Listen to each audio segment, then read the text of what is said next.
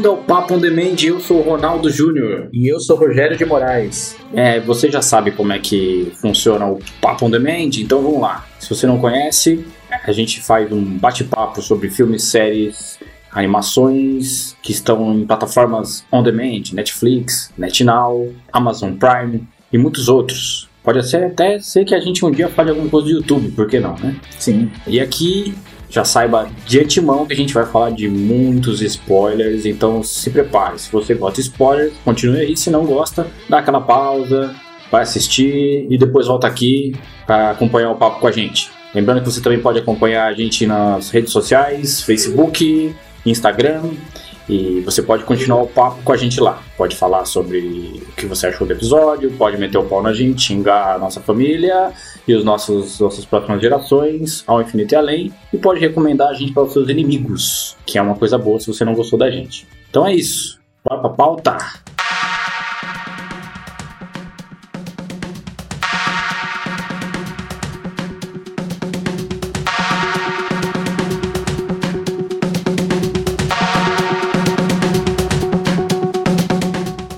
Vamos conversar sobre. Stranger Things, segunda temporada. Segunda temporada que veio cheio de mesmas coisas, ou não?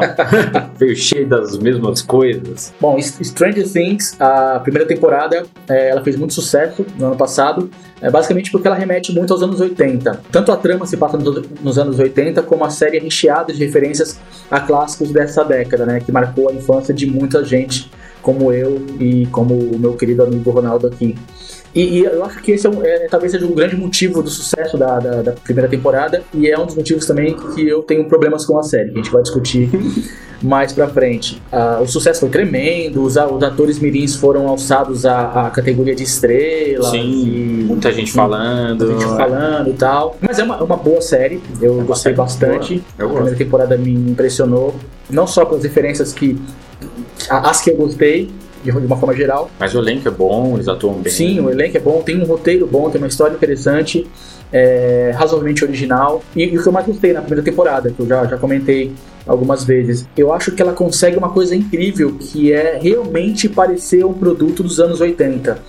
É, embora ela seja, ela seja recheada de referências que vão desde elementos de cena até Uh, o enquadramento de alguns planos, ela consegue fazer tudo isso de forma tão orgânica que você não, não, não fica artificial, não fica uma coisa forçada, do tipo, ah, isso aqui existe porque é uma referência. Não, aquilo ali me pareceu bastante orgânico o modo como ela trabalha com esses elementos dos anos 80. Então eu tinha a sensação de realmente estar vendo uma obra original dos anos 80 quando eu assisti a primeira temporada. Além de tudo, assim, tem uma coisa nos anos 80 que talvez vocês vão, vão lembrar disso, mas assim, tem alguns filmes que são mais emocionais pra gente, pra gente que viveu, que, que vivemos na, na, na década de 80, que era o, o, filme de grupos de amigos. Então você tem Goonies, você tem Conta Comigo, que eram filmes que, que faziam aquele sentimento de grupo, de, de pertencimento, de um, às vezes você era um grupo à parte porque você não fazia parte de um grupo maior dos, dos populares, e aí você se identifica com essas pessoas e passa a vivenciar aquelas emoções que aquelas pessoas viviam. Que, que recentemente até você pode, você pode ver no Super 8 do J.J. Abrams, que vai na mesma linha de coisas que o, que o Spielberg já fez. O Super 8 é uma homenagem do homenagem, Spielberg. Né? Spielberg faz parte da produção do Sim. filme e tal. E eu acho que Stranger Things remete a muito dessas, dessa homenagem a, a, a, esses filmes de grupo de crianças tentando se descobrir e passando por evoluções desse período de, de, de, de descobertas. Você é uma, uma criança, vai tá se transformando no adolescente, partindo para a vida adulta e todas as transformações que isso acarreta. É, uma... Eu acho isso muito legal. Assim. É, eram filmes que, que, falavam muito dessa transição, transição. Da, da infância para a vida adulta. Tanto Conta Comigo como o ET também, que tem ET. esse grupo de crianças, e o, você citou o outro, o, os Goonies. Goonies eu tenho pouca memória, é incrível, mas eu vi poucas vezes o Goonies, enquanto que ET. Tem uma referência grande de a Goonies nessa segunda temporada. Tem, então aí você, você me fala mais. O Sean Austin. Sean Austin ah, sim, o é ator. um ator do Goonies e tem uma fala dele do Goonies. Enfim. E ele realmente remete a essa questão de, da, da infância. E acho que é isso que marcou pra gente, né? No, no, nesses filmes dos anos 80, sim. desses filmes de grupo de crianças. Tem até uma coisa que a, Fernanda, minha esposa, quando estava vendo comigo, ela falava, tá, mas cadê os pais dessas crianças? Eles estão indo e voltando, Sim. indo e voltando, faz o diabo e os pais não vão atrás e tal. É, é claro que é uma questão de, de você querer cobrar realismo, mas se você pegar na, que a referência são esses filmes dos anos 80, esses filmes tinham esse mesmo, essa mesma questão. Sim. As crianças faziam o diabo Sim. os pais demoravam pra se ligar que estava acontecendo alguma coisa. Ou às vezes nem, nem, nem descobriam. Então isso faz parte desse. Pode até chamar de gênero, né? Esse gênero de filme dos anos 80 de crianças, em que as crianças fazem o. aprontam. um- a- como diz aquela chamada, se envolvem nas maiores aventuras, nas grandes confusões, Sessão da tarde. sessão da tarde. E os pais não estão nem aí, não, não, não sabem de nada. Não, mas tem, tem, se você for parar pra pegar, pra pensar também no, no Ferris Bueller lá, o, o O Curtindo a Vida Curtindo Doidada. a Vida Doidado, também é um grupo de adolescentes Sim, que estão passando por vida adulta e que estão vivendo altas confusões, né? é, exatamente. E, e os pais não descobrem. E o, o Ferris está ali fazendo todas as coisas possíveis e imagináveis e nas costas dos pais, E às vezes passando perto deles. passando né? perto deles, que é aquela cena antológica dele correndo pra casa dele. E ele passa pelo pai e pela mãe Sim. correndo pela cidade. E o pai chega a olhar pro lado e pensa que vê, depois ele some e tal. Mas é, eu acho que esses filmes todos, é, por, por- eles quererem retratar um ponto de vista da infância, eu acho que eles são muito felizes nisso. Do ponto de vista da infância, os adultos são bobos. Você é criança, você olha pro seu pro adulto, a modo como ele reage às coisas que são importantes pra você, que são importantes pra sua infância, você, você tem a ideia de que eles são meio bobos, né? E Sim. esses filmes retratam os pais como bo- bo- bobões. E o próprio Stranger Things, nessa segunda temporada mais ainda do que na primeira, os pais do, da Nancy e do, Do do Mike. Mike são, ah, especialmente o pai dele, né? Nossa, É um bocó gigantesco. Então, nesse ponto, ele é muito, ele, ele é muito fiel. Nesses filmes traziam Mas eu acho que isso também tem um, um negócio muito legal que. Não sei se você reparou, mas isso eu acho que até, até um, um, um jeito dos caras fazerem uma crítica do típico cara que votaria no Ronald Reagan Aham. pra presidente. Sim, sim. Que é um pai idiota, assim. E eu acho que até uma crítica tem lá, né? Eu voto em Ronald Reagan lá na- no, no- no jardim da casa deles, cara. E, e essa questão, porque a, os, os pais são, são retratados como idiotas também como uma crítica, né? Uma crítica a- ao. Eles nunca sabem o que os filhos realmente estão fazendo. E aí, quando você traz isso pro ponto de vista da infância, esses filmes queriam é, que as crianças aderissem a eles, né? Gostassem deles, é, você reproduz isso. As crianças são muito mais espertas do que os pais, porque Sim. fazem o que fazem e os pais nunca descobrem, ou descobrem já depois que acabou tudo, quando a coisa já tá num outro patamar. Falando em crítica, eu acho que tem um ponto da série que eu acho que vale a pena ser citado, que é o, o fato da, da crítica ao bullying. Então tem alguns personagens que a- aparecem nessa, nessa temporada, que não são da primeira, que é o a Mad Max e o irmão. Na verdade, ele é um meio-irmão, né? Meu irmão dela. É, e o que, que- o que, que rola né, entre esses dois personagens? Primeiro, que eles fazem parte de um núcleo onde existe uma, uma pressão sobre o menino, que a gente vê em um dos episódios, de um pai forçando, e isso acarreta nele fazendo pressão na. na- Ah, toda a violência que ele recebe, ele repassa para Mad Max, né? Com efeitos cascata, né? Exatamente, para Maxine. né? Maxine. Eu acho que isso vale a pena, assim.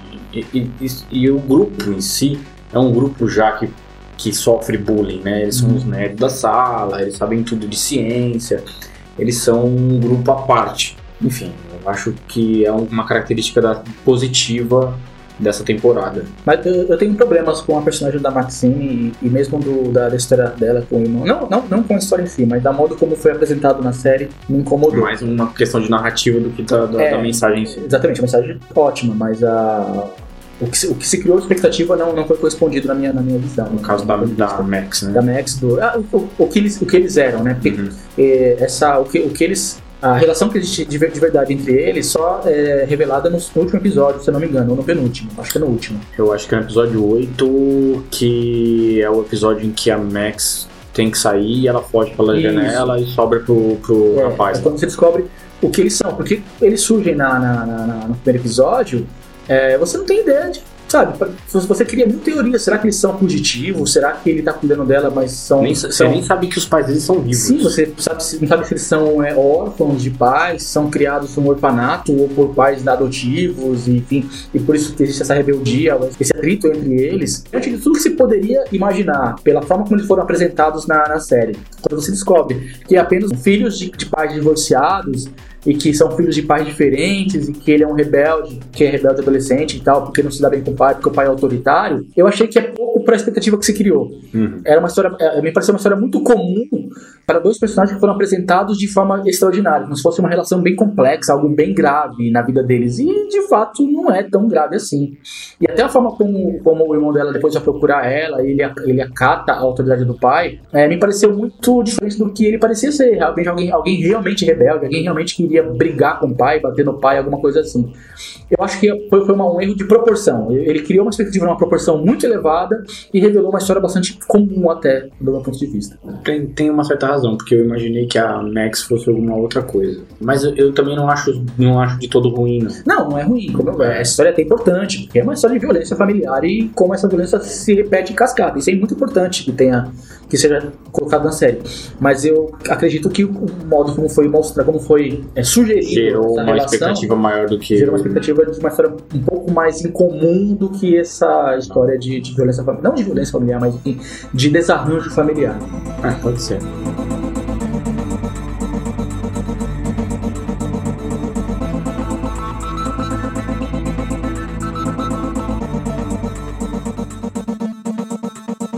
E o que, que você acha das, das referências que você já disse que vai ser polêmico? Não, veja bem. Ah, exclamação. É, são duas coisas. Eu, eu, eu, vou ser um pouco chato, eu queria falar um pouco antes de falar da questão de, de como que surge, surge Stranger Things. Ah, sem dúvida. Da questão do Big, Big Data, Big Data, Big Data, Big Data, sei lá como se pronuncia esse diabo. Segue o jogo. Isso vem desde House of Cards, eu tenho esse problema com a Netflix. Não com a Netflix, porque ela não, também não deve ser a única que usa esse recurso. Pra quem não sabe, a Netflix tem acesso a um caralhada de, de informações e o Big Data ele é um, um nome genérico para qualquer forma é, de você conseguir cruzar uma quantidade imensa de dados e tirar dali uma série de informações que vão ser úteis. No caso da Netflix e de outros agentes da mídia, de produtores de conteúdo, mesmo Hollywood, eles vão usar esses, essas informações para tentar produzir conteúdo que vá fazer sucesso. Então eles sabem antecipadamente o que vai fazer sucesso porque eles se baseou, porque o desenvolvimento daquele conteúdo foi, foi a partir de, de dados. Então o exemplo basicão que é House of Cards. É, eles, eles perceberam o quê? Perceberam que um, um grupo grande de pessoas ah, gostavam muito do filme do David Fincher. E aí perceberam que esse, esse mesmo grande grupo gostava muito de uma assistir a uma série britânica chamada House of Cards, porque House of Cards não é uma, uma série original, ela é uma adaptação de uma série britânica. E perceberam também que esse mesmo grupo gostava muito dos filmes do Kevin Space, com Kevin Space. E aí juntaram David Fincher para dirigir, a adaptação americana de uma série britânica e protagonizada pelo Kevin Space. Tudo base de dados, tudo à base de informações colo- coletadas. Claro que a série tem muitos méritos, os roteiristas são incríveis, as histórias dentro da série são muito boas, as atuações não tem o que falar, fotografia, direção, ritmo. House of Cards, pelo menos nas suas primeiras três temporadas, ele é quase que impecável. Mas ele surge, é um produto que surge a partir de dados. Isso, isso também se, se aplica a Stranger Things. Não sei o quanto exatamente foi baseado, mas veja bem, é, é evidente que nós vivemos hoje uma, uma, uma era. uma era não. Vivemos um tempo. Uma era. Vivemos um tempo em que as pessoas. Tô, tô aqui imitando. Tá imitando É, os, os manos do Braincast. É, foi parar com isso. Referências malditas. Que a gente tem uma geração aí que tá apaixonada pelo saudosismo típico, né? Dos anos 80. Tem uma geração co- como nossa, 30, 40 anos, que cresceu nos anos 80, 90 e que tem uma, um- uma nostalgia dessa época, como qualquer pessoa tem nostalgia da sua infância, da sua juventude. Sim, normal. E aí surgem um monte de produtos baseados nessa nostalgia, para atender essa nostalgia. Eu acho que Stranger Things é a coisa mais bem acabada que fizeram nisso. Uhum. Mas é uma coisa baseada num, gosto, ela foi feita para você gostar dela. Então quando ela insere uma série de elementos de referência, seja visual, seja cênica, tipo cartaz de A Morte do Demônio, né, de Evil Dead, ou The Thing, né? The Thing, a É o enigma do outro o Enigma do Outro Mundo, exatamente. É, e até elementos Russell. Como, como Kurt Russell. Até elementos. Aliás, é o filme que o- na primeira temporada o professor tá assistindo numa Exatamente. cena e tal, enfim. E o bicho, o Demogorgon, também parece os monstros do. do... Eu não lembro. que abre assim Parei a cabeça, lembra? Ah, é Exatamente. verdade, eu tinha me esquecido disso. Faz anos que eu não vi, que eu não revejo o Enigma do Outro Mundo. Mas enfim, quando, quando ele coloca elementos, desde cênicos até elementos da narrativa, né, no caso de enquadramentos que repetem enquadramentos de outros filmes, como filmes do ET, como Conta Comigo, tem enquadramentos na primeira temporada que são Segunda. idênticos. Na, na segunda também tem. É, eu, não, eu reparei Tem do, vez. Conta comigo, eles andando no trilho. Então, mas a, a, a da primeira temporada é Isso muito é mais mais, evidente, muito é. mais semelhante É. do que essa da segunda. É. Porque tá só os quatro, não tem a Sim. Maxine e tal. O que eu quero dizer é que tudo isso, eu, eu tenho um problema com isso porque Parece artificial demais. Exatamente. Não, não chega a ser o caso de Stranger Things, mas quando isso vai crescer, a forma como isso vai, pode se desenvolver, eu acho perigoso. Primeiro porque mata a criatividade. Você deixa de arriscar criar algo novo para criar apenas coisas, criar não, né, para apenas replicar receitas prontas. E isso você vê em Hollywood hoje em dia. Se você vê a quantidade de, de remakes, a quantidade de adaptações de quadrinhos, a quantidade de continuações é, ou de spin-offs, nada mais é do que você reproduzir fórmulas consagradas. Ah, você tá. o você próprio tá Star Wars pensando, cara. O, o Hollywood nunca repetiu coisa. Não, imagina, né? Você, é, é teoria. Furiosos 8, é, todos Não, os filmes são originais. Super originais. Transformers, Não. Todos iguais. Eu acho que é teoria da conspiração minha, né? Eu deveria procurar ajuda, ajuda de especialistas. procurar um médico aí, cara. Mas enfim, e toda essa questão é, me parece artificial e perigosa porque toda a evolução de linguagem do cinema, da literatura, de qualquer obra de arte, ou mesmo do entretenimento, da cultura pop, ela surge a partir de você criar coisas novas que ninguém esperava e que ninguém sabia que se iria fazer sucesso ou não. E você não sabia se você ia gostar. Você vê, quando se você viu pela primeira vez, falou, nossa, que filme estranho, não gostei, e depois virou fã. Porque havia o risco. A, a pessoa veio com uma ideia original, criou algo original e falou, vamos ver se vai dar certo. E deu muito certo.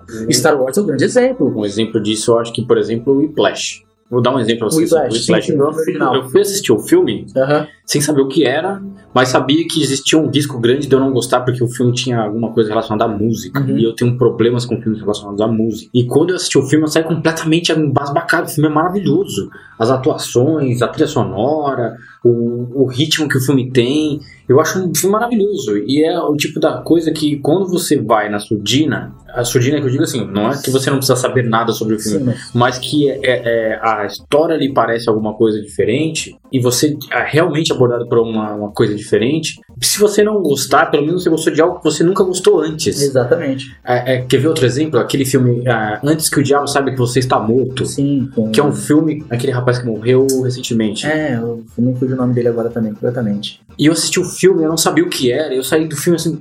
Cara, que filme incrível, muito bom o filme, um enredo muito bem tramadinho, muito bem feito. Apesar de ter alguns clichês no filme, assim. mas o filme é muito bem feito, sabe? Agora, imagine uma situação, imagine um mundo, uma população que uma pesquisa de dados como, como que a Netflix tem acesso descobre que a maioria das pessoas não gostam de filmes com música ou de musicais, como é o seu caso. O Whiplash jamais existiria. Se dependesse exclusivamente de ser produzido a partir de gostos, de gostos das pessoas, Whiplash, que é um, um filme que eu adoro também, que eu acho um puta filme, jamais existiria, porque ninguém ia produzir um filme que arriscando que as pessoas não gostassem.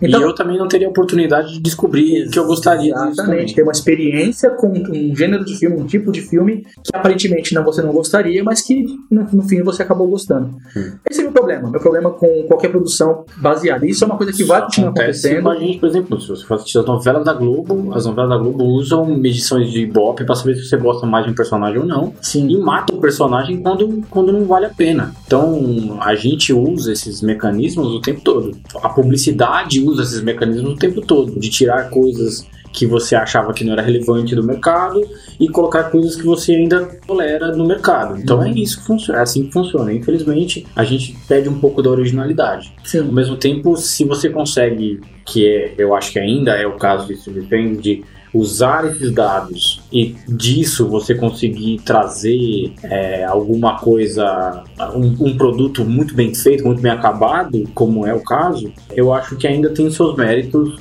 de, de, de, de- Vamos juntar essas peças e fazer, tornar isso plausível e, e executável. Me- Mesmo é, é o caso do House of Cards. A mesmo sendo uma série que, foi, que surgiu a ideia dela, o conceito dela a partir de informações é, de, de separadas, a- o trabalho dos roteiristas, por exemplo, é incrível. Uhum. Isso não, não é demérito nenhum para, para os roteiristas. Mas eu, eu- eu me preocupo pelo seguinte, porque se cada vez mais você for sendo exposto a conteúdos que de antemão já sabem que você vai gostar, você passa a ter uma atitude passiva de consumo. Sim. Você perde o seu senso crítico.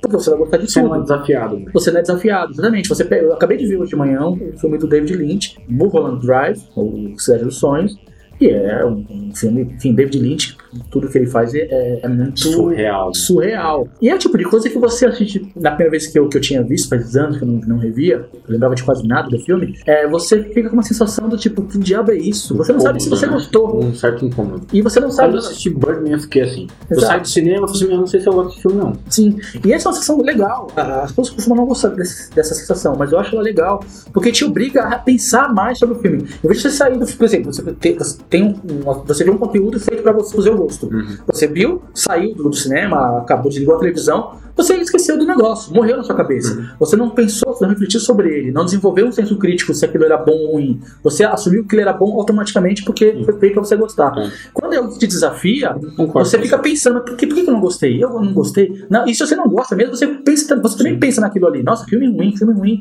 E você é obrigado a pensar sobre aquilo. E aí você desenvolve o senso crítico. Sim, Esse é, é. meu ponto. Não, eu, eu acho, eu acho que você tem razão. com assim. isso. No caso de Birdman, por exemplo, que eu, que eu falei agora há pouco, eu até hoje não sei se eu gosto do filme. Tem coisas que me irritam muito no filme, como por exemplo aquela porra daquela bateria. que fica tá, tá, tá, tá, tá, tá, tá, tá, tá, e eu- e como vocês devem ter notado até nos outros episódios que eu falei sobre filmes musicais, é, eu me incomoda muito esse negócio. Os sons, assim, me incomodam quando eles não. Eu acho que até é proposital, é óbvio que é proposital. Sim. O cara quer que você fique irritado, mas me incomoda talvez desproporcionalmente do que uma pessoa normal. Me incomoda demais. E outras coisas eu acho incríveis, assim, como o- a utilização da câmera no filme. Então eu ainda não sei se eu gosto ou não de Birdman. E, e pra mim tudo bem. Eu acho que se eu for lembrar dele como uma referência, vai ser uma referência legal de falar que Birdman é esse tipo de filme. Que me incomoda e me dá prazer em alguns momentos. Eu, eu- E eu acho que é, é- é nesse caso que vai na- nessa linha do que você está falando, assim. De, de não ter problema de ser ruim, de ser bom, e ser Uhum. bom em alguns aspectos, e ser ruim em outros.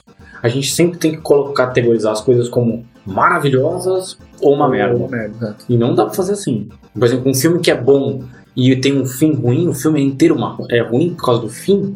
A gente costuma colocar tudo como ah, o fim é ruim, é que o filme é uma, uma merda, porque tem não, às vezes o filme é bom e o final é infelizmente não foi o final que a gente esperava. E aí o filme não é inteiro ruim. Uhum. Tem uma parte ruim. E, e o, o- que eu acho que é pior de tudo de, dessa questão do, do- de fazer conteúdos que as pessoas não gostam antecipadamente é que a, gente, a, a- nós temos essa tendência já de querer coisas que a gente, a gente gosta de ficar na zona de conforto. Sim. Se juntar isso com, com gente querendo produzir coisas que te mantém na zona de conforto, é muito pior. Lembra, lembra de alguns anos atrás? Filmes de vampiro. Muitos filmes de vampiro. Uhum. Zona de conforto. Sim, já tava. Filme de zumbi. Muitos filmes zumbi, séries zumbi, tudo era zumbi. Zona de conforto. E agora super-heróis. Tudo super-herói, muito super-herói, porque zona de conforto. Hollywood funciona como um mercado mesmo. Sim, é, é- E é esse o ponto, sabe? É um mercado. E o mercado trabalha em cima de tendência de mercado. As pessoas gostam mais disso, então vamos colocar mais disso. Uma hora isso vai ser superado por outra coisa. Que eu acho que, que em breve a gente já deve estar passando por essa fase de super-heróis. A gente já tá num, num padrão onde as pessoas já estão exigindo mais dos filmes de super-heróis. sim. Já vimos muito disso. E aí vai surgir uma outra coisa que vai substituir os super-heróis e vai ficar aí por mais 10, 15 anos. Até porque os, os- os filmes. A gente tá desviando o assunto, mas enfim. os filmes de super-herói, eles surgiram num momento. No momento não, surgiram até antes, mas enfim, essa onda mais recente que começa talvez com a Marvel, tudo mais, com o grande projeto da Marvel. Tudo mais Começa, também, a né? começa com Batman Cavaleiro das Trevas. É, também. Na verdade, Mas, mas Batman de, fa- Begins, de forma, né? de forma pensada como um plano de longo prazo. Com um plano de longo prazo, sim, com a Marvel. com a Marvel, exatamente. É, mas isso a gente pode pegar isso desde o Superman, de 78, 77, 78, não lembro agora. Até, até esses últimos agora. Ele surge com aquela coisa, pra quem era fã de quadrinhos, de falar, cara, eu, vou ter a eu, pelo menos pra mim, era a sensação que eu tinha quando eu era criança. Eu vou ver o meu herói favorito em carne e osso, em forma de filme, sabe?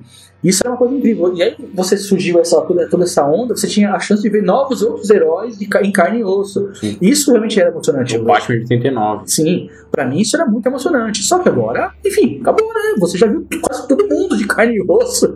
Não tem, mesmo que você veja algum, veja algum que ainda não foi adaptado, não tem mais o mesmo impacto. E aí então você, você tá só, como você mesmo costuma falar, esticando a manteiga no pão, né? Fazendo a manteiga render mais do que, do que já, já, já do que poderia render.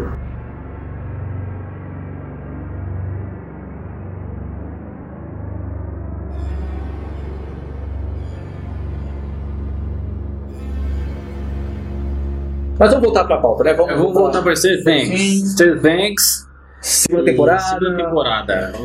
Vamos lá, Simone, solta os pontos fortes, pontos fracos. pontos fortes daquilo que você acha que vale a pena ser mencionado aí da, da temporada. Fala você, pô. Eu falei Bom, demais já então, aqui, cara. eu- o, que eu, o que eu gosto, assim, eu gosto muito mais da, da- da atuação da, da Winona Ryder, Uhum. que eu acho um dos pontos fracos da primeira temporada. Muita gente discorda de mim, não tem problema. Eu acho que a Winona Ryder é, é extremamente confusa na primeira temporada.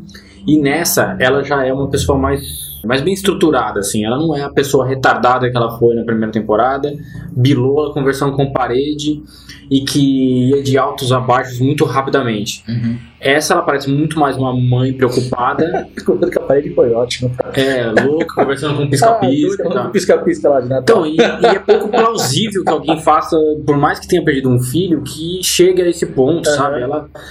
Enfim. Eu nem acho que aquilo seja plausível, mas assim, eu acho a atuação dela nas duas temporadas acima do tom. Eu, eu não gosto da atuação dela, nem na primeira. Na primeira eu acho, você tem razão, na, na segunda melhora um pouco. Melhora, eu acho ela melhor. Mas eu ainda, ainda não gosto. Eu, na primeira eu não gosto de nada. Da não gosto, na verdade, não gosto muito da Winona Ryder. Ah, eu não sei, porque não, eu gosto assim. Ela, Eu, eu não gosto muito dela. Eu acho ela, assim, sempre com o mesmo jeitinho de ser, sabe? sei. Mas, eu acho que na, na, na questão da atuação em, na, na série, ela tá um- um- sempre um tom acima, né? Tipo assim, você. A, a sua interpretação tá sempre um passo além do que deveria estar. Então ela fica. na- não chega a ser exagerada, Sim. mas ela fica sempre à beira do exagero.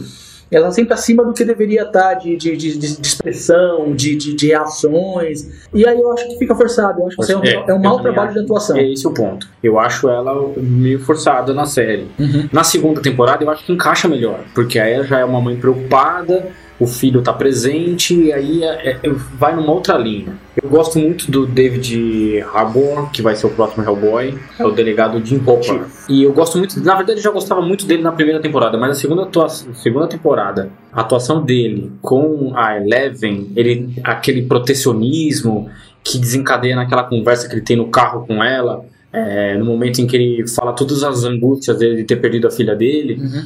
mostra que ele é um ator que é, é, é melhor do que eu imaginava, assim. Ele é um cara que, que eu espero que ele faça um Hellboy, que é um Eu dos personagens que ele era, o- vai ser o próximo Hellboy. Ele. que é um dos, dos meus personagens favoritos desse, desse universo de super-herói. Então, espero que ele faça jus às atuações que ele tem feito em, Stranger Things. Eu gosto muito da atuação do, do Lucas, na verdade, o personagem é o Lucas. O ator é o Caleb McLaughlin. Eu gosto muito dele. Ele, Cresceu bastante nessa cresceu temporada. muito essa temporada e ele, ele tem uma força de atuação que, mesmo na, na primeira temporada, que ele já mostrava ser um personagem forte, de opiniões fortes, nesse ele, ele se mostra um pessoa mais inteligente do que na primeira temporada. Eu gosto menos do Dustin, gosto menos, ele parece muito mais caricato nessa do que na. na- Ele parece menos, menos real. Apesar dele ser sempre o alívio cômico das, das cenas, me parece ele, ele um pouco mais abaixo do que, do que foi na Ele era mais carismático na primeira temporada, nesse ele virou o personagem cômico da série. Uma coisa que me incomodou nele, é, me incomoda em vários roteiros, né? Seja filme, seja série, quando personagens tomam atitudes que você fala, cara, dificilmente alguém tomaria essa atitude. No caso do, do Dustin de ficar escondendo lá o bichinho, bichinho, é. mesmo depois dele já, já ter comido o gato da mãe. É, de ter aparentado ser ameaçador. É, até antes do gato ele já me parecia ameaçador. E você fala, caramba, ele tá. Se, se ele fosse uma. Se houvesse uma construção de personagem, de forma que ele fosse extremamente carente e o colocasse naquele. Como já tem outras. Sim. Várias histórias com esse mesmo perfil, né? Um personagem carente que tem contato com uma criatura maléfica e adota aquela criatura porque é a única que su- supre aquela carência. Se ele fosse esse personagem, mas ele não é, ele tem os amigos, ele tem uma relação ok com a mãe, até meio eh, agressiva, até meio ríspida com a mãe, Sim. mas ele não é carente de afetividade. Então não justifica ele ter esse apego todo por aquele bichinho que já era, já, já parecia desde cara ser uma ameaça. Sim, é verdade. Eu gosto muito do Steve Harrington, que é o ex-namorado. Você já estava vindo aqui os spoilers, então já era. já né, sabe, já sabe que É o ex-namorado de Nancy, Steve. o Steve, o Joey, que é a, atua- que é a atuação do Joey Ke- Keery. E esse é um cara que rouba um- mais cenas du- durante essa temporada, assim. Ele é o cara que vai estar mais presente nessa temporada do que na temporada anterior. E ele é mais bem explorado nessa, nessa temporada. Então ele, ele se mostra mais maduro do que é, a gente imaginava que ele era na primeira temporada, que parecia ser o valentão, o cara que, é o, que, faz, que faz bullying. É o que faz bullying, o cara que é o popular, que as meninas amam. O babacão. O babacão. E nessa ele, ele se mostra muito mais adulto, inclusive, do que a Nancy. Uhum. É, tanto que quando ele, ele percebe a relação da, da Nancy com o Jonathan, que é o irmão do Bill, quando ele percebe que existe uma relação, ele fala assim: Meu, tá tudo bem, a gente tá resolvido, pelo menos eu estou resolvido e segue o jogo e vamos resolver o que a gente tem pra resolver aqui. Eu acho isso uma maturidade dele muito boa, muito grande, assim, muito legal. Você tem razão. Ele, pra mim, eu também, eu também concordo. Ele é o personagem que, me, que mais se desenvolveu, foi bem desenvolvido desde a primeira Sim. temporada. Porque ele sai de um espectro de babacão, de cara agressivo, de. de o típico. É tipo, de, de, típico de, né, popular do futebol americano. O típico cara popular da escola que namora a menina que ele quiser, que ele é, tem uns amigos, que é popular. É, e ele tem. Ele, ele já primeira temporada, ele tem essa, essa ambiguidade, ambiguidade de ser cara, mas também ser um cara sensível, compreensivo, depois ele se mostra mais compreensivo, ele termina a primeira temporada. Ele resolve a primeira temporada quase quando ele aparece, o bicho tá dentro da casa Sim. do Will lá, ele ajuda a resolver o negócio. E depois ele incentiva a Nancy a, a, a, a dar uma câmera de presente pro Jonathan no final, Sim. porque ele quebrou a câmera dele Sim. no começo e tal. Então, assim, de riqueza de personagem, do ponto de vista de, de desenvolvimento de pessoa, com, com as suas complexidades, com as suas ambiguidades e as suas incoerências, é o que para mim é o que melhor se desenvolveu de é todos, assim, com certeza. Nessa temporada tem razão. Ele, ele, ele evoluiu bastante e foi bem aproveitado. Foi uma, uma, um ator e um personagem muito bem aproveitado nessa Sim. temporada. Tanto que a cena da briga com o irmão da, da, da Mad Max lá, na, na cena da briga, mostra como ele, ele ainda tem aqueles resquícios de ser o cara que resolve as, algumas coisas na força, mas ele perde. Perde, exatamente. E ao mesmo tempo que ele perde, ele volta e tá ajudando o grupo. Vamos resolver essa parada aqui. Ele volta por cima. eu acho muito boa aquela cena em que ele tá no, Isso, no carro. Acorda no carro. Ele acorda, o que estou fazendo? A minha tá dirigindo o carro dele. Ele tinha que tomar conta dessas crianças. ele tá caído no banco E ela tá tomando conta dele, Sim. limpando, machucado, né? Não, não põe a mão. É, é muito bom. bom, é muito bom, assim. Eu acho o Mike foi muito mal explorado nessa, nessa temporada. Eu acho que ele ficou ranzinza demais vamos dizer, uma carência que ele ficou porque a Eleven foi embora, que o Will já, o grupo já não é mais o mesmo, o grupo mudou e ele ficou ranzinza demais. Uhum. Eu acho que isso ficou muito, ficou demais, na verdade. Assim, eu acho que ele, que ele ficar ranzinza e destoar um pouco do grupo não tem problema. Mas eu acho que foi aquilo que você falou, por exemplo, às vezes a, a gente cria uma expectativa, a expectativa é, é, acaba inundando o resto. Assim. Eu acho que ele ficou ranzinza demais. A Eleven, por exemplo, eu acho que é aquilo que a gente já conversou um pouco antes.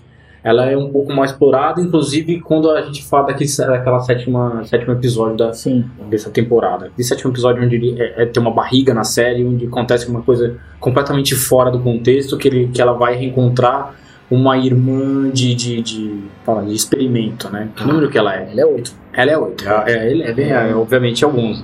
Eu quero fazer um protesto. Faça dois. Você está falando barriga com aquela conotação normal que as pessoas dão de barriga como algo excessivo, algo que não deveria existir. Verdade, eu... eu... sou um cara barrigudo e eu quero deixar protestado aqui que a, que a barriga. Eu me sinto ofendido quando barriga. falou barriga como algo que não deveria existir. Barrigas contam histórias. Né? Barrigas Brincadeira, vai, pode continuar, só para atrapalhar. É, então, mas eh, eu acho que é desnecessário. Eu acho que esse, ela é mal explorada até o sétimo episódio não esse trecho, mas depois disso ela é melhor explorada, depois desse trecho onde ela é desenvolvida com a irmã de experiências dela, número uhum. 8, que é uma para mim uma clara referência à Akira. Aí ela tem dois episódios para mostrar o potencial dela. Ela tem o episódio 8 e o 9, o finalzinho do 7, que é quando ela volta, e o 8 e o 9. Uhum. Então, são dois episódios para mostrar. O resto ela ficou dentro de uma cabana tentando. Fazendo flashbacks. Fazendo flashbacks e eu acho muito pouco. Assim. Eu também acho. Eu acho que ela foi muito mal explorada pelo potencial, não só dramático dela, pela história dela, mas até pelos poderes mesmo. Pra, pra questão de, de, de poder, de mostrar o, o poder em ação. Que é o que ela mostra quando ela vai fechar o buraco. Sim, exatamente esse arco de mostrar esse grande poder dela no final tá, tá ótimo, mas, assim, a, a, mas, mas acho que faltou explorar melhor isso ao longo da segunda temporada. Talvez seja de todos o personagem. Não, não, não de todos, porque é, é ela não é só mal explorada como um dos personagens, mas porque ela é quase, quase que a protagonista da série.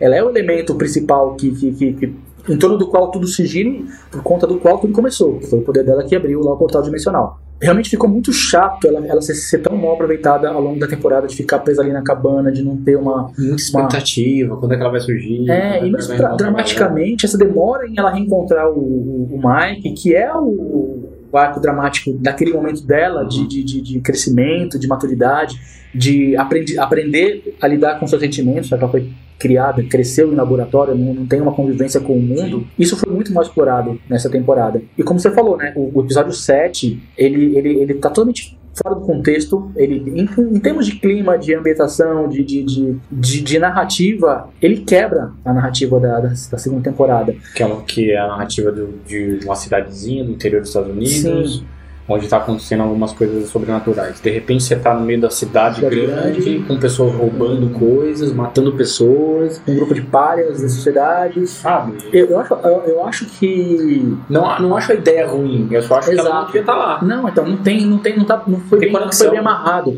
E o que, o que é pior de tudo, não é só o fato de destoar, porque se destoa de tudo, mas tudo bem. Tem uma função narrativa, você tolera Sim. mais. Mas você percebe que não tem uma função. A, a, a, a Eleven, ela volta a estar um pouco diferente visualmente depois dessa experiência e talvez um pouco mais segura de si. Mas não é suficiente para justificar todo esse episódio. Ele não, não tem uma tá, função clara. Eu até falei com o pessoal do trabalho, se você tirar o. Lembra do, do, da temporada toda. Se você tirar o episódio 7 e assistir tudo na sequência, não faz diferença. Não faz diferença, exatamente. Eu também acho isso. Então ele, ele é inútil, a não ser que ele tenha, como eu falei para você antes da gente começar a gravar ele justificaria, não dentro da história, da narrativa da segunda temporada, mas ele poderia existir como uma forma de introduzir um futuro spin-off uhum. ou uma continuação. Tudo bem, mas pois dentro é. da narrativa não funciona. A presença da, da, da, da, da personagem da A8 não funciona, não, não não é que não funciona, ela não acrescenta nada na narrativa. Não. E a ida da, da, da Eleven pra cidade pra encontrar com ela acrescenta muito pouco para justificar um episódio inteiro que vai quebrar uma narrativa, que vai quebrar uma ambientação pra, só para contar a história de, de, que elas se conheceram lá no laboratório, de que tem outras pessoas com poderes como, é, como elas têm. Que existe a 8, existe a 7, existe a 6, Exato. a 5, existe a 10. E que ela passa por uma transformação de maturidade, de voltar lá toda, toda mudada com a roupa, com o cabelo, com aquela pose de, de, de poderosa, né? não, não, não creio que o resultado que trouxe esse episódio é suficientemente grande ou importante para justificar a existência dele. Eu acho que ele não acrescenta nada de realmente significativo nessa temporada. Então, como você falou, é uma barriga. Falo com protesto. É um abdômen. não tão abdômen flácido. É um abdômen flácido. Não tão trabalhado com abdominais.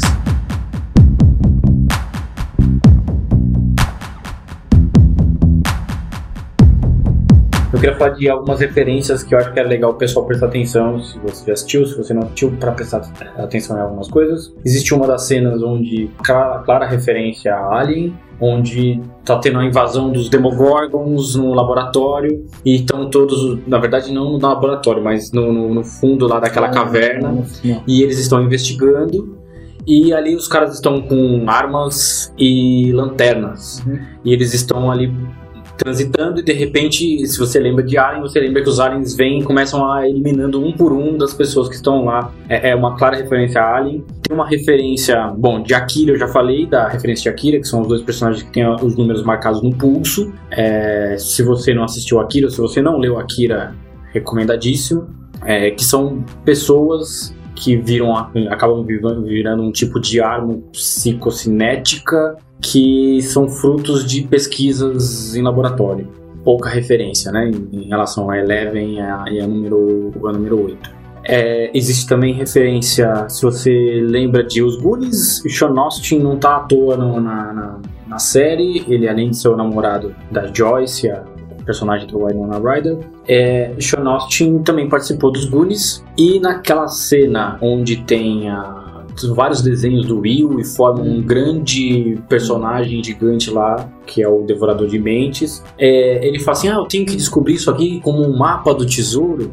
O mapa hum, do tesouro sim, é uma é clara é referência ao que ele fez na, na- Nos Goonies. nos Goonies, que é uma caça ao tesouro. Sim, sim. É verdade, não tinha me ligado nisso. Tem mais uma cena de Conta Comigo, que é a cena do, do- deles andando pelo, pelo trilho do trem, discutindo a vida. Bom, o que eu me lembro agora são essas, assim, mas tem, com certeza existem muitos, muitas mais referências. Então, eu tenho problemas com, com, Com as referências. referências. Sim. É, tá até ligado com aquilo que eu falei, aquele discurso todo que eu falei sobre o, o problema de produzir conteúdo a partir de algoritmos. Sim. É, mas só para dar um panorama que eu achei dessa temporada de forma geral, é, é, é, tá um pouco, pouco abaixo, um pouco não, um tanto abaixo da, da primeira temporada. Eu acho que ela não trouxe. é, primeiro que ela não trouxe o mesmo impacto, o que é esperado, porque já tá explicado um pouco da história tal. Porque na primeira temporada você. É, eu lembro que os primeiros, os primeiros episódios você não entendia o que estava rolando exatamente, né? Tinha é, elementos iam sendo apresentados ali desconectos que depois iam se conectar, mas então te causava uma, uma, uma apreensão muito grande. Uma certa estranheza. É, uma estranheza, falando, que, que merda é essa? O que, que tá rolando aqui? E na segunda já não tem tanto isso, porque Você já conhece Você já formato. você consegue imaginar o que pode estar acontecendo. Sim, você já sabe. E isso é esperado, a não ser que, a não ser, que contasse uma história totalmente diferente, zero, né? do zero, é, não teria mesmo esse, mesmo esse mesmo impacto. Mas eu acho que ela, ela, ela perde em, em qualidade em algumas coisas. Embora ainda seja uma boa temporada, eu acho uma, é, de forma geral ela conta boas histórias, mas que perde algumas coisas. Uma delas é essa questão de personagens mal desenvolvidos que, e de- desnecessários, né? Por exemplo, a própria, como a gente falou no começo, a relação da Maxine com a família dela, que queria ser uma expectativa e depois entrega outra. A própria Maxine, como personagem, eu achei que podia ser, poderia ser melhor desenvolvida, porque ela também surge como uma, uma, uma cheia de atitude, cheia de, de, de- segurança tal, como uma pessoa que poderia até liderar o grupo, e no, do meio pra frente ela meio que fica meio que até fragilizada, ela não, não mantém aquela força apresentada no É. começo. Isso é verdade. Então acho que isso é uma falha de desenvolvimento da personagem.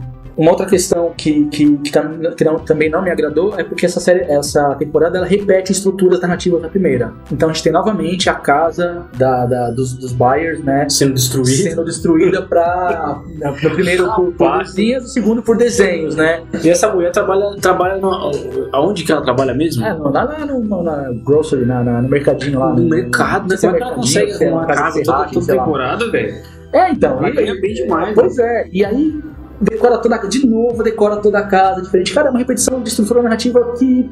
Ou é Tem aquela pra- coisa de gerar muita expectativa no começo, você não sabe o que tá acontecendo, de repente vai blá, blá, blá, um monte- É. um monte de coisa acontecendo. Despeja tudo. Então isso me agradou. Tem um momento que foi até a, a Fernanda que notou que eu não tinha percebido que assim como ocorreu na primeira temporada, tem um momento na trama em que três grupos diferentes estão buscando a mesma coisa. Então você tem o xerife, você tem a os, os, os, Você tem o os- Steve com o Dustin. o Steve com o Dustin e tem lá os, os meninos lá, os outros do, do- do grupo. É verdade. E eles Tem estão. uma hora que tem quatro grupos. Que você tem também a, a namorada. Ah, sim, a Nancy, a e, o- e o Jonathan. Jonathan correndo por fora, tentando descobrir as coisas. E todos eles já. É, todos, isso, isso Você já consegue imaginar onde eles vão se encontrar, inclusive, qual que é o ponto de intersecção entre eles. Sim, e não se justifica tudo isso, porque assim, se no primeiro, na primeira temporada isso aconteceu, porque ninguém sabia o que estava acontecendo, e ninguém se conhecia, na segunda todos se conhecem, todos já sabem o, o, o, o que pode ser que esteja acontecendo, e ninguém conversa entre si. Sabe? Uma coisa que ser. Eu, tudo bem, eu sei que isso, isso existe para que exista um roteiro, para que existam cenas separadas, para desenvolver os personagens. Mas, cara, poderia achar uma solução melhor do que essa que foi encontrada. Então, ele repete estruturas narrativas do primeira, da primeira temporada. Isso enfraquece um pouco essa segunda. Tem coisas que eu gosto, eu gosto da. Eu gosto muito, sabe, de uma cena que eu acho É. muito, muito engraçada. A cena do irmão da, da, da Max encontrando a mãe do Mike. Ah, sim! Ele sim. pega na mão dela, dá uma esfregadinha e tal, e fala. É, foi um prazer. Tipo, ele um tom de voz, é uma das cenas mais divertidas. Sim, assim, eu da também gostei dessa cena. Muito né? boa. Que também remete a uma, um, lá, uma série de, de, de, de filmes antigos. Sim, muito, que tem essa muito, um muito adolescente é, Viril, malhado, viril, é. exatamente, conhece a, a Milf, né? A, É. a mãe mais velha. A Milf não foi o termo dele. Ah, Milf não é um termo muito se bacana. você sabe o que é Milf, não, não procure no Não Google. procure, não procure, esqueça disso. Enfim, mas a gente, a gente começou a falar sobre a questão do, do- do- da- das, das referências, que é uma coisa que me incomoda. Vou te falar por que me incomoda. Juntando com essa questão da- do conteúdo produzido para você gostar, é, é claro que não, foi o algoritmo que disse, ah, coloque X elementos no filme, de tal filme, de tal série, de tal coisa antiga. Mas quando você enche um conteúdo com essas referências, que é o tal do fanservice também, Uhum. É, a coisa meio que vira uma busca, uma caça ao tesouro, porque você fica assistindo, procurando referências. E aí você fica, ah, gostei e tal. E essas referências existem o quê? Pra você gostar mais da, da série. Quando, quando você se identifica, você fala, putz, gostei. Mas você gostou porque ah, o conteúdo é bom porque tinha uma referência que você identificou e você sentiu parte de um grupo que, que consegue entender aquela referência? Sabe que tem um jogo de. Do tal, até do psicológico. fanservice em si. Sim, Mas eu acho que isso não chega a ser um ponto ruim da série. Porque assim, acho que a proposta já é essa, as pessoas já compram isso. Uhum. Acho que quando é velado é ruim. Mas quando é a coisa é bem escancarada, assim, você sabe que existem as referências, por exemplo, a, a caça-fantasmas, os quatro vestidos de caça-fantasma entrando. Cara, eu acho que não é um problema, porque é, além de ser escancarado, é um jeito de trabalhar uma, uma época que tanto eu quanto você, a gente já falou, a gente é uma época muito muito boa, assim, muito muito divertida de, de, de filmes bem sim. explorados nessa, nessa, nesse viés mais, mais divertido. E, e então eu não acho um, um problema que é escancarado. Se fosse uma coisa velada, estou colocando aqui isso aqui para fazer as pessoas caírem na, na minha trama, no meu jogo, Uhum. eu acho que seria ruim, mas não é o caso. Eu acho que é, que é um recurso que todo mundo sabe e que você pode pegar as referências ou não. Vira uma caça ao tesouro? Vira. Por exemplo, o negócio de você ter referências do, do Akira, do- nem não é todo mundo que vai pegar, porque nem todo mundo assistiu Akira. Eu vou me sentir vangloriado por causa disso? Não, mas Então. existe a coisa de quem, de quem realmente faz isso. Ah, você percebeu tal coisa? Ah, você não percebeu? Por que, que você não percebeu? Porque você não assistiu. É isso que me incomoda. Vira essa- é, pode vir, tem esse risco. Pode Claro, virar. talvez pra você não, não, não seja o caso, lógico. Você tem, é maduro, é um adulto, mas tem um monte de gente aí que não tem essa Mais maturidade. menos, sou tomador. E vira uma, é, mas vira uma gincana de quem conseguiu perceber mais Pegar as elementos e tal. coisas, né? E cada vez que eu percebia algum deles, eu me irritava. Mas assim, é claro que eu tô dizendo isso porque é uma questão pessoal minha. Não, não é. É, não tô dizendo que todo mundo que gosta tá errado, só acho que pra mim me incomodou. Eu tava assistindo e às vezes eu falava, putz, olha lá, ah, meu Deus. Por exemplo, na, na, quando o bichinho foge lá no, no laboratório e por baixo, meio que por baixo da trilha sonora principal, tem a trilha do- do- dos Gremlins. Os Gremlins. Eu falo, ah, mano, sério, você colocou isso. Entendeu? Não tem necessidade. Na, minha cabeça não tem necessidade. Mas é, faz parte da série, faz parte até da, da, da mitologia da série, do, do- do- da mítica que existe em torno da série, da- esse caminhão de referências que vai ter ao longo dos episódios. É, eu acho que o, o- quando é bem escancarado, como é o caso de Stranger Things, eu, não- eu não acho ruim. Uhum. Mas se fosse uma coisa que os caras estão tentando me enganar, aí eu ficaria incomodado. Então, e eu me incomodo porque eu a- não, não, não digo que esteja tentando enganar, mas ele tenta te conquistar por isso. Eu- é, é aí que eu falo, é, é aí que, que eu brigo com a coisa. Aí, aí assim, Eu brigo com o senso crítico, porque assim, eu, e aí quem me conhece sabe quanto eu sou chato de, ser, de, de manter o senso crítico sempre ligado pra, pra tudo, não só pra filme, cinema, série, mas pra vida toda, sabe? Se eu leio uma notícia, se eu vejo uma atitude, um comportamento, eu vou usar o senso crítico para avaliar aquilo. Eu não vou engolir aquilo é, sem pensar a respeito. E quando você tem um monte de elementos que estão ali pra você gostar daquilo, pra te fazer, pra te conquistar, eu- meu, meu senso crítico liga o alerta. Fala, pera lá, esse Gremlins, é claro que eu gostei de ouvir a trilha de Gremlins, é claro que eu gosto de Gremlins e tenho memórias afetivas com ele. É claro que quando na primeira temporada apareceu um plano que é idêntico ao plano do GT, meu coração falou, ah, maluco. É claro que a presença do Paul Razer como o cientista lá do laboratório, porra, pra mim, eu, eu adorava Merabout, que é uma série dos anos 90, que ele protagoniza, que ele criou e protagoniza. Sim. protagoniza ele tá inclusive em Whiplash, tá? Sim, ele é o pai do, do moleque do Flash. Mas aí, é, mas ali é um trabalho como ator. Aqui Sim. ele tá, como, ele tá como referência dos anos, dos anos 90. Não, ele tá com referência dos anos 80, que ele faz o Alien, o, o Ah, Resgate. eu lembro quase nada do Alien Resgate, cara. Eu preciso, é outro filme que eu preciso rever. Enfim, mas ele, ele, é, ele é um ator marcado dos Sim. anos 80, 90. Sim, exatamente. E pra mim, que assisti a série Merabout, que ele protagonizou Ellen com a. Ellen Hunt, eu adorava essa Eu série, também. mas assim, de saber falas completas de episódios. E aí quando eu vi ele, claro que eu fiquei simpático. Claro que eu me senti falar, ah, gostei disso, gosto desse cara, gosto desse ator, me traz memórias. Mas aí o, o, ale- o alerta senso crítico liga e fala, pera lá, cara, você tá gostando porque é bom o conteúdo, porque ele, é um, ele tá atuando bem, porque o papel dele tem, tem, tem função na narrativa, ou porque ele é um ator que te lembra uma fase gostosa da sua vida? Esse é o ponto pra mim. Então, entendeu? aí também, toda vez que você for assistir um filme que é blockbuster, você vai achar que é isso. Porque E- tem um e- milhão de atores. E é exatamente o que acontece. Quando eu vejo uma coisa, sempre acontece. Fala, ah, é possível isso. É, mas não, não tem pra onde fugir. Os atores são sempre os mesmos. É eu tenho fama de chato, porque eu falo, não, não engolo, caramba, não, não Então, vou é, então, isso. isso tem algumas coisas que. Mas veja bem, no caso do Stranger Things, ele é pontual, porque ele, ele, é, ele tá, essas referências fazem parte da sua estrutura, já virou parte da sua mítica, e não vai parar, e vão continuar existindo mil referências nas próximas temporadas, com certeza. Hum, Não é nem um grande problema. Ele só só é um problema pra mim quando ele existe, quando ele. Não agora na segunda, mas quando ele, quando ele foi pensado nesse formato. O formato pelo qual ele foi pensado e desenvolvido foi pra te conquistar pelas Ratoeira. referências. ratoeira. Pra manter você conectado com a, com a, com a série a parte de referências.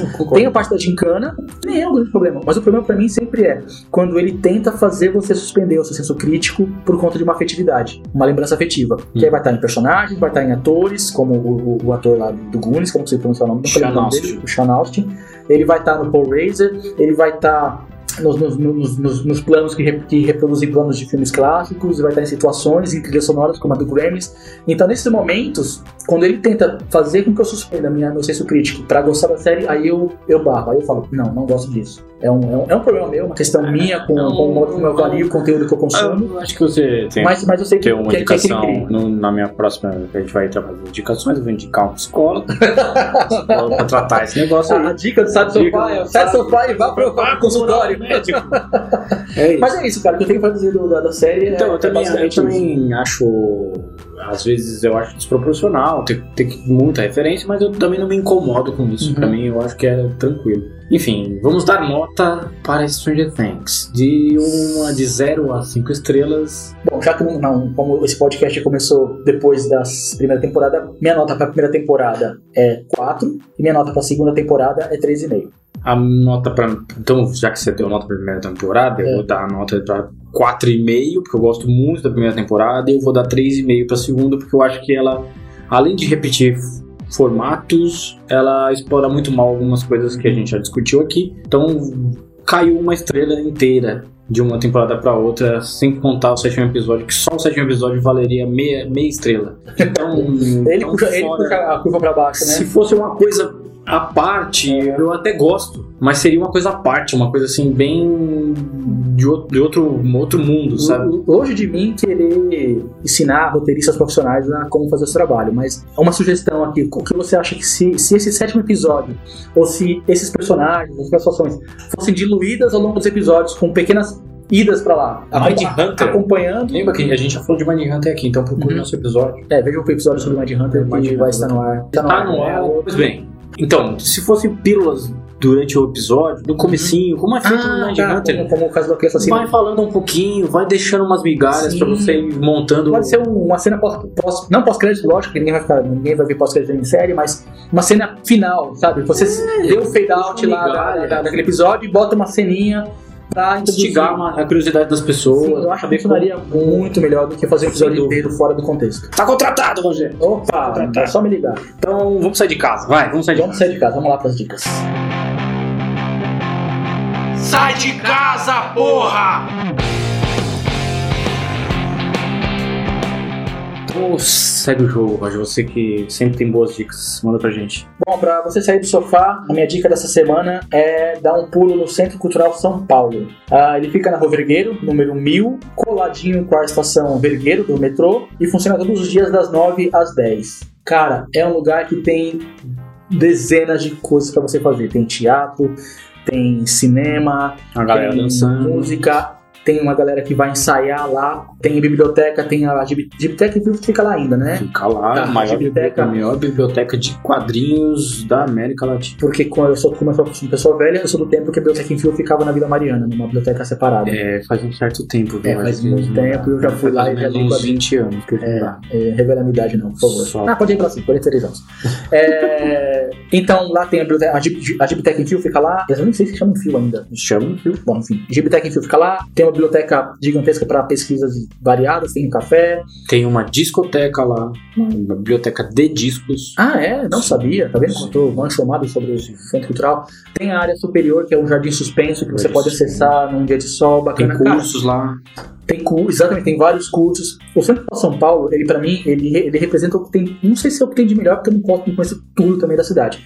Mas do que eu conheço, é a melhor exemplo de espaço para convívio de pessoas. O espaço público de convivência. Porque você, Cultural, né? cultural. Porque Cultural. você tem grupos de adolescentes ensaiando peça de teatro, ensaiando falas, ensaiando número de dança. É, você tem todas essas atrações culturais, shows de bandas que são promovidos lá, teatro, cinema, biblioteca, é, entrada grátis, tem as mesas, as pessoas jogam RPG, vão pra estudar, vão pra estudar inglês, tem Wi-Fi gratuito, Tem um Cara, cafezinho lá que é legal. tem o café com, com comidinha, serve refeições, acho que se eu não me engano, ao meio-dia tem, tem, tem um bandejão lá. Um- uma das coisas que São Paulo tem de melhor como espaço de convivência de pessoas de idades diferentes, de interesses diferentes, sempre ligados à cultura. Então, dá um pulo lá no Centro Cultural São Paulo, passa lá no final de semana, é, seja para tomar um café, seja para pesquisar, seja para conhecer o lugar. Sim. E é, um- e é uma coisa que tem tá morrendo né, em São Paulo, que é a biblioteca. Infelizmente, por conta até da, da internet, a gente tem acesso a muita informação e as bibliotecas estão compadecendo. né? A Gibiteca, por exemplo, que é um lugar que eu convivi muito mais com a biblioteca, até porque quem me conhece sabe que eu tenho uma leve queda por quadrinhos. Lá tem coisas raríssimas, raríssimas. Coisas que você não vai encontrar nunca em lugar nenhum. Peças como o Amigo da Onça, do, do começo do século passado, sabe? Coisas que é, vale a pena você fazer uma pesquisa. Então, meu, Centro Cultural São Paulo é um dos achados da, da cidade. É, tem é que um- ir, tem que conhecer. É um dos meus lugares favoritos em São Paulo, então sai do sofá e dá um pulo lá, galera. Faça esse favor a você mesmo.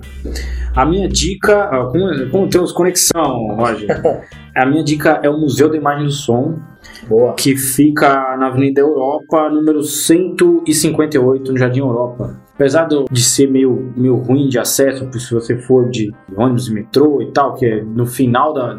A Augusta continua, vira Rua Colômbia, depois vira Avenida Europa, ou é o contrário? Não, é Augusta, Colômbia e Europa, né? É isso. Eles acham que é da Cidade de Jardim, se não me engano. Ela vai mais adiante, vai, né? vai. É a mesma rua tem É a três nomes diferentes. quatro, né? Se É, olhar essa quatro. de jardim, temos Sim. um quarto ainda. Enfim, é ali na Avenida Europa. E, e o que eu gosto muito de lá, que assim, primeiro, sempre tem bom- boas exposições. Fui ver um sobre a Frida Kahlo. É uma, uma exposição, eu fui ver a exposição do Tim Burton lá também. É, já fui ver a exposição do Silvio Santos, a exposição do Castelo, Castelo Ratimbum. Puta Sim, sucesso. fez muitos sucessos. E tem, Renato- e tem algumas é do coisas Renato Russo agora, Tá tendo agora, nesse momento, tá tendo uma exposição do Renato Russo, que na verdade ele traz algumas memórias afetivas pra gente Uhum. que, tá, que estão ligadas à imagem e som. Se você for parar para analisar, todas essas pessoas estão ligadas à imagem e som. Então, o Museu de Imagem e Som, além de tudo, tem muitos cursos. Tem cursos de fotografia, de cinema, tem ensaios fotográficos, introdução à arte contemporânea, cursos de longa duração que, que dão uma introdução maior sobre, se aprofundam sobre um- alguns desses temas. Vale a pena conhecer. Então visite o Centro Cultural São Paulo, depois passe no Museu de Imagem do Som, que funciona todos os dias das 11 às 21 horas. É isso, vamos fechar esse episódio. Próximo episódio falaremos muito provavelmente sobre Ex Machina. Este é o sexto episódio da nossa, da nossa temporada de podcasts. Então, falaremos sobre Ex Machina. Fique com a gente, acompanhe, reclame da gente, xingue nossos familiares. É isso. Isso aí, pessoal. Valeu. Até mais. Até semana que vem, um abraço.